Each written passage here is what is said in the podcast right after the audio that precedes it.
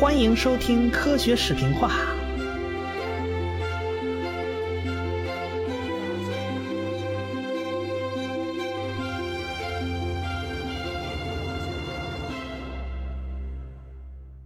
犹太人有很多的文化传统和民族习惯。作为一个没有了故土的流浪民族呢，要想保持自己独特的民族习惯，保持这个犹太人的身份认同啊，其实并不是那么特别容易的事儿。历史上很多这种民族都早已经啊被融合了，被消亡了啊，而且呢，犹太民族也被赶出家园上千年了，所以这个犹太民族就特别注重保持自己的民族文化传统。比如说啊。正宗的这种犹太人婚礼仪式的末尾，在这个婚庆活动结束前啊，这新郎都要将一只玻璃杯子一脚踩碎，嗯，这是犹太人结婚的规矩啊，以此提醒人们在喜庆的时候也不能忘了当年犹太圣殿被毁坏以及犹太人被迫三次大流散的这种苦难的历史啊。结婚的时候都要记住这这一切啊，同时也表示啊，人际关系非常脆弱。希望人们摒弃偏见和无知，开始新的生活了嘛？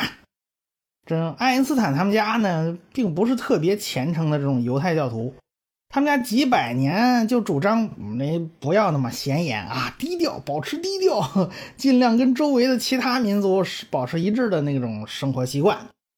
欧洲排斥犹太人的这个传统很强大，人在屋檐下，你不得不低头啊。这个阿尔伯特小的时候啊。不是前面有一阵子对宗教极其感冒，自己弄得还特虔诚的样子。他们家长也没太大干涉，他们家还是比较开放的，只要孩子不太出格，那倒也没啥大不了的。他家别的犹太传统啊，都不是那么特别浓厚，但是有一个好习惯啊，就保留下来了，就是专门会接济那些贫穷的同胞们。这大家既然是一个民族啊，在欧洲又不招人待见啊。那怎么自己就要相互帮助、相互提携喽？啊，这犹太人不帮犹太人，那还有谁帮你啊？在犹太教的安息日，他们家呢总会邀请一个贫穷的犹太同胞来家里吃饭。这次被邀请的呢是个定点的帮扶对象啊，这这个这这老是这个人，就是一个从俄国来的年轻的学生，叫塔尔梅。他是个学医学的学生，但是对自然科学啊、天文地理啊都很感兴趣。这他比爱因斯坦大十一岁啊，这所以他对爱因斯坦来说呢，差不多就是一个 很神奇的叔叔。他带了不少当时当代科学的科普书籍给爱因斯坦看。爱因斯坦呢就喜欢看书啊，这些书一上手，那粘着就放不下来了。那他都带给爱因斯坦哪些书呢？咱们来看看啊。是贝恩斯坦二十卷的自然科学通俗读本哎，这讲了当时最新的一些科学发现，比如说海王星是被怎么被算出来的，什么地理呀，什么天气啊，什么阳光直射斜射呀，这这本书里面都有涉及。二十卷洋洋洒洒，恨不得当时哎，你你你你能知道的这些东西，他都都写了。嗯，还有什么这个宇宙？尝试解释物质世界，你看啊，他就宇宙学啊，那个时候就有这概念了。还有呢，就是，呃，查尔斯·达尔文及其相关著作，嗯，这这个达尔文从来都是个祸事包，读了他的书多半没没有什么太好的结果。还有就是康德的哲学著作，你看玩深沉啊，德国人就是玩深沉。那时候很多德国家庭啊，他不建议孩子这么早就学习自然科学类的书，因为很多人他信仰上帝呀，觉得你必须按照圣经啊那个老祖宗圣经描述描述的这个理解来理解这个自然界，理解这个宇宙哈，才能培养出有爱心啊、有教养这种人才啊，才能培养出这种人。我国呢也这他也不也也强调这个国学。还有还有很多俗话，什么什么少不看水浒，老不看三国啊，这就是有些书啊，这个分年龄段啊，这个年龄段的不能读。这欧洲人也有类似概念呐，而且按照欧那时候欧洲人也想啊，这宇宙这种东西怎么能用数学公式和图表去描述呢？啊更要命的是，你读读什么地理啊，什么气候啊。这个这动植物啊，这也就差不多了。你怎么能让孩子去读那毁三观的《物种起源》呢？你这个，这果不其然呐，这爱因斯坦这孩子读完这些书啊，立刻就毁三观了。这爱因斯坦就开始觉得，圣经里描述的是不靠谱的，甚至是欺骗。这种思想的转变历程啊，对爱因斯坦是非常非常重要的，因为他从那个时候，哎，小时候对宗教还还挺感兴趣，还挺虔诚的，到稍微长大一点，看了这些科学的书籍，他思想有个一百八十度的大转弯。哎，他这个历程，他就得到一个启示啊，就是对很多大家觉得约定俗成的，哎，这这这都大家常识性的东西，就一定是对的吗？他觉得对这种东西要保持一种怀疑的态度，要是没这个品质，以后也不会有他那么大的成就啊。对宗教呢是现在是不感冒了，现在对自然科学感兴趣啊。这爱因斯坦立刻就对数学着了迷啊。他那时候还上小学呢啊，他叔叔就发现他特别喜欢数学。那时候德国小学教育跟我国其实差不多。我国这种课堂教育模式其实就是从从德国学来的哈，那数学当然就是从四则运算开始嘛，对吧？当然，我国富有特色的九九乘法表呢，德国估计是没有，因为德文念着不整齐，这个没法那么朗朗上口。小学数学那题目啊，那少不了又是是应用题啊，什么一个大池子上面一水龙头开着放水，下边开着一个往外漏，看多长时间能灌满。但是这都是诸如此类的题目。这个爱因斯坦的叔叔叫雅各布啊，就想在侄子面前露一手，哎，他就拿出一本红宝书，这本宝书这有了这个东西，这种题目迎刃而解。这是本什么书呢？这是一本代数的课本。在老师们看来啊，你用解方程这种办法嘛，简直是偷懒的办法。可是这个雅各布叔叔他可不管这套啊，他就教给爱因斯坦列方程式。爱因斯坦乐坏了，这东西太管用了，啥啥题目迎刃而解，不动脑子。后来呢，这雅各布叔叔就开始教他勾股定理。哎，这这这这，爱因斯坦又对几何产生非常浓厚的兴趣。而且这家伙自己还不满足啊，他自己动手用一种方法证明了勾股定理。哎，这这他小学就已经有这个思维了。要知道后来的相对论几乎就完全建立在这个几何学的基基础上，当然不是那么简单的这种 平面几何这种，也不不是这种了，它是那非常复杂的叫微分几何的。我国现在的理工科。基础教育啊，还是立足于解决问题啊，讲究做题的技巧，还是拿解题当手艺活来对待的。其实，洞悉表象背后隐含的规律性的东西，那才是科学的根本所在。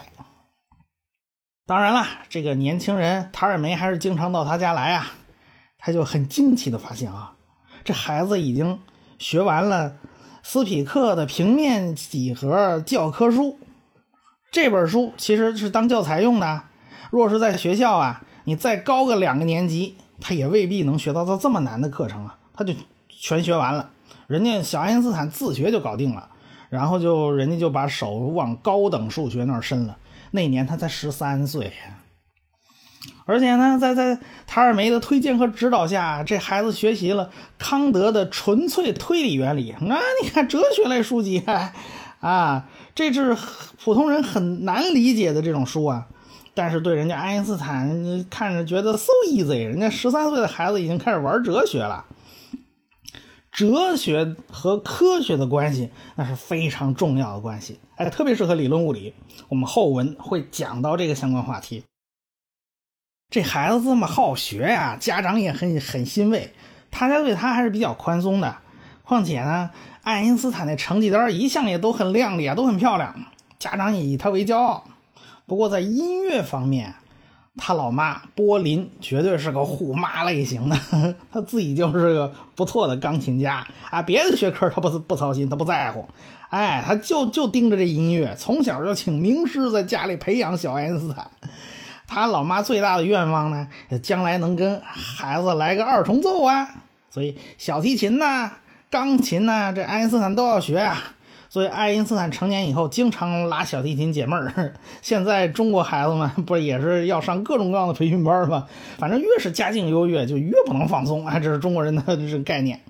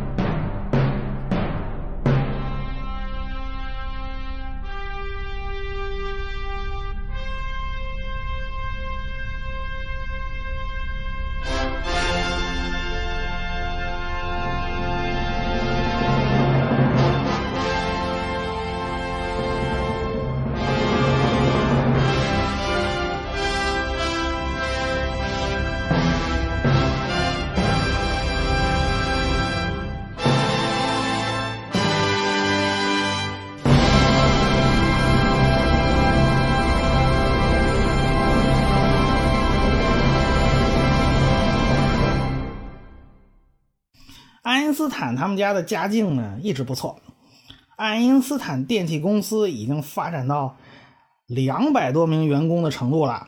到一八九三年，他们所在的城市啊，就慕尼黑，也要搞这种城市量化工程啊。反正电灯泡已经大规模应用了。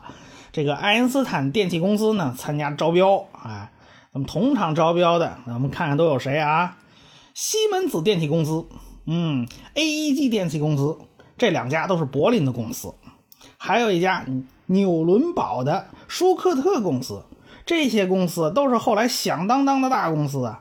这个舒克特后来被西门子给收购了，西门子收购了一大串公司，变成一个大的集团，现在仍然是世界级的大公司啊。人家 AEG 也是大公司啊。当时招标市中心那个照明工程的时候，那地头蛇是爱因斯坦电气公司啊。你看他是慕尼黑的公司嘛？当然势在必得呀，乡里乡亲，本土优势你总该有吧？你强龙总压不过地头蛇是吧？可是结局出乎意料，这舒克特公司拿下了这笔大单子，爱因斯坦电力公司没拿到，这下他们家可抓瞎了。这没订单，这工人也养不起啊！而且那很小的那种订单都来自意大利的这种订单，养不起这么多工人。他家怀疑啊，这到底还是犹太人的身份招致的麻烦。到转过年来呢，一八九四年，他家电器公司就开始经营困难啊，只好跑到意大利去开展业务。有不少业务是从意大利过来的小单子，看看看能不能找点活路啊。德国本地的公司就关门了，他们家全家呢就搬去了意大利米兰。可是爱因斯坦不能去啊，爱因斯坦。高中上了一半，这哪行啊？转学意大利这都麻烦呢。再说意大利语，这这人家也不懂啊，对吧？而且他家富裕的时候买的那是学区房啊。你别看他就近入学啊，他这个就近入学，这个路易波尔德中学那是个非常不错的学校。那他父母一看，那你就先读完书再说吧。啊，那你先住在个远远远房亲戚一老太太家里头啊，然后。他们家的房子呢，就全卖了。他爹妈和他妹妹去了意大利，反正眼不见心不烦嘛。可是爱因斯坦还在这慕尼黑待着呢，这眼睁睁看看着他居住了十多年的家被弄得个面目全非。这门口大树被砍了，原来的那个家被盖成了个公寓楼，还四层的。那可想而知，那爱因斯坦是啥感觉啊？而且爱因斯坦在这所中学里头，这这简直就是煎熬。爱因斯坦最不喜欢的就是填鸭式那种高度纪律化的那个教学模式，他根本就受不了这样的环境。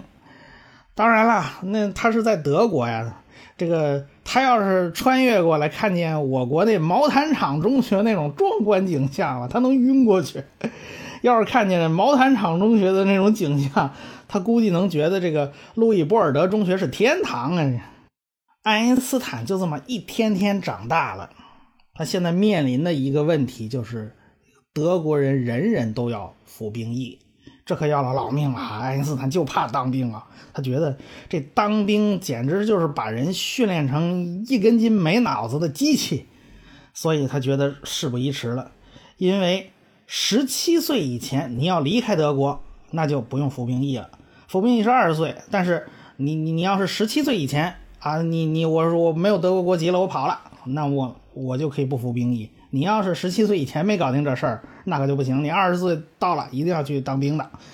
嗯，那那这个怎么办呢？他觉得哎，这这这这得赶快跑啊，这得离开德国呀。可是你还上着学呢，你怎么能退学啊？而且你退学没了高中文凭，你就不能考大学，你连考大学的资格都没有了。这爱因斯坦就开始动脑筋了。他找了个数学老师给开了一证明，说此人是个神童，这高中不用上了，应该可以报考大学啊。然后又找了个医生开证明，说他神经衰弱，必须回家静养，那不能服兵役啊。结果这申请还没递，就被那人教导主任给发现了。教导主任说他你不守纪律，败坏班风啊，就这两条就把爱因斯坦给开了。爱因斯坦就被从这中学给开除了。你叫爱因斯坦的面子往哪儿放啊？倒不是因为被教导主任给开除了，他巴不得早点离开学校呢。那是因为他作假被人发现了。要知道，爱因斯坦是个老实人，他他他是这这个很诚实的这么一人。你叫他造假，他真是这不得已而为之吗？他一辈子都为这事儿懊恼，都为这事儿这个脸上难看。他也没跟家里商量，这这这也没得商量，都被开除了，你还怎么办呢？他只好买个火车票去了米兰。他就这么砰的一声出现在他父母面前，他父母傻了，这孩子怎么回事啊？当然，爱因斯坦还还挺高兴，他是逃脱牢笼啊，天高任鸟飞呀。他家里愁坏了，哎呦我的妈呀，你怎么就退学了呢？这他家对他有规划呀，你希望你考个大学啊。呃，学个电器类的，你当个电气工程师啊，这这给家里厂子你帮帮忙啊。你叔叔牙各布岁数也也也不老小了，他老了以后，这工程师谁来当啊？不就你来当吗？你这倒好，你连考大学的资格都没了，这没辙呀。这连叔叔牙各布在内，大家开家庭会议商量对策，这这这这这玩意儿怎么办呢？这是这个意大利的德语学校啊，他只招十三岁以下的。这爱因斯坦的超标他不行啊！这时候他叔叔雅各布他受过高等教育啊，他找到一条明路，他给指了一条明路啊，那就是去瑞士苏黎世联邦工学院，那可以试试。这学校不要高中文凭，你能考上就 OK 啊。瑞士官方有四种语言：法语、德语、意大利语、罗马语，有百分之七十的人是用德语的。苏黎世联邦工学院也用德语教学，哎，这爱因斯坦听懂是没问题的，他没有语言关啊。你到意大利来上学弄不好还有语言关啊。这爱因斯坦一听也高兴啊，对吧？去考联邦工学院也不错啊。他就认真的复习备考。要知道他根本就没没上完高中所有课程，好多东西还要自学。不过这爱因斯坦到了意大利啊，他发现啊，这地儿我喜欢，因为。这地方人都挺自由奔放啊，想唱来段男高音啊，这想喊就喊两嗓子，他不像德国人玩深沉那么严谨啊。哎，这个爱因斯坦还在意大利旅行了一段时间，这感觉好极了。不过日子还是一天天临近呢。爱因斯坦只有十六岁，哎，苏黎世联邦工学院是只招收十八岁以上学生，那该怎么办呢？那没办法，就要有人推荐啊。这有人给推荐啊，这孩子是一神童，没上完学不要紧的啊，他已经掌握了、搞定了全部高中课程了啊。这苏黎世联邦工学院呢，也就让他考了，考试吧，你就考吧，这一大堆科目，反正你考过了，我就放你进去啊。他语言类科目不太好，这孩子偏科，比如拉丁文呐，什么是法语啊，这这他兴趣就不大，这不行啊，这个。这教授们一看，这也是个好苗子，可是考试没过，你也不能收他，对吧？这这个教授们也很惋惜啊。这韦伯教授这很有名的，当时跟他说，虽然没考上啊，不过你要在苏黎世住的话呢，你可以随时来旁听我的课。这校长呢也告诉他，你最好找个中学，把剩下的课书啊你都读完了，你在那考试啊。这个把那些瘸腿的科目你也补补齐吧，你。就这样呢，这爱因斯坦也没辙呀，就来到了一个小镇上一个阿劳中学。嗯，他又开始了，哎，他他的中学生活。哎，他前面已经有过一段不太如意的中学生活，他又开始了一段新的中学生活。他对这所阿劳中学的印象真是好极了，因为这所中学强调的是责任感呐，开自由开开放的那种风气。跟德国强调那种进取啊、野心啊那种气氛完全不一样。爱因斯坦在就读三年级啊，他法语不太好，毕竟是外语啊。地球人学外语其实都不是很顺的。物理学那是爱因斯坦的强项，那不用上课了，你你不用听了。这唱歌的课程，爱因斯坦也不用上。咱也不知道他是从小受音乐教育水平颇高的缘故呢，还是唱特难听的缘故？这这也没人说清楚，反正也没人听过爱因斯坦唱歌，是不是？不过还有一条啊，瑞士虽然不搞军国主义，但是他国家太小啊，他军队养不起啊，所以他就玩全民皆兵啊，保卫国家人人有责啊。但是爱因斯坦不是最发愁嘛，就不想当兵嘛。但是爱因斯坦到这儿，那也不用当兵，为什么呢？他是外国人啊，不算数，不能参，不用参加。这个就在阿劳中学，爱因斯坦就写下了第一篇物理学的论文，这位未来的物理学宗师就开始了第一次牛刀小试。他写的是啥题材呢？这爱因斯坦这在在在这个阿劳中学又对啥东西特感兴趣，一直梦绕魂牵呢？咱们下回再说。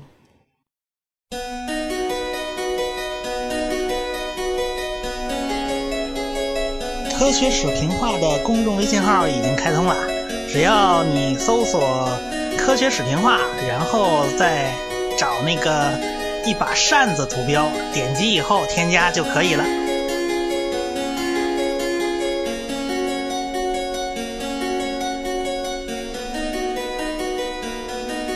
感谢大家的支持与关注。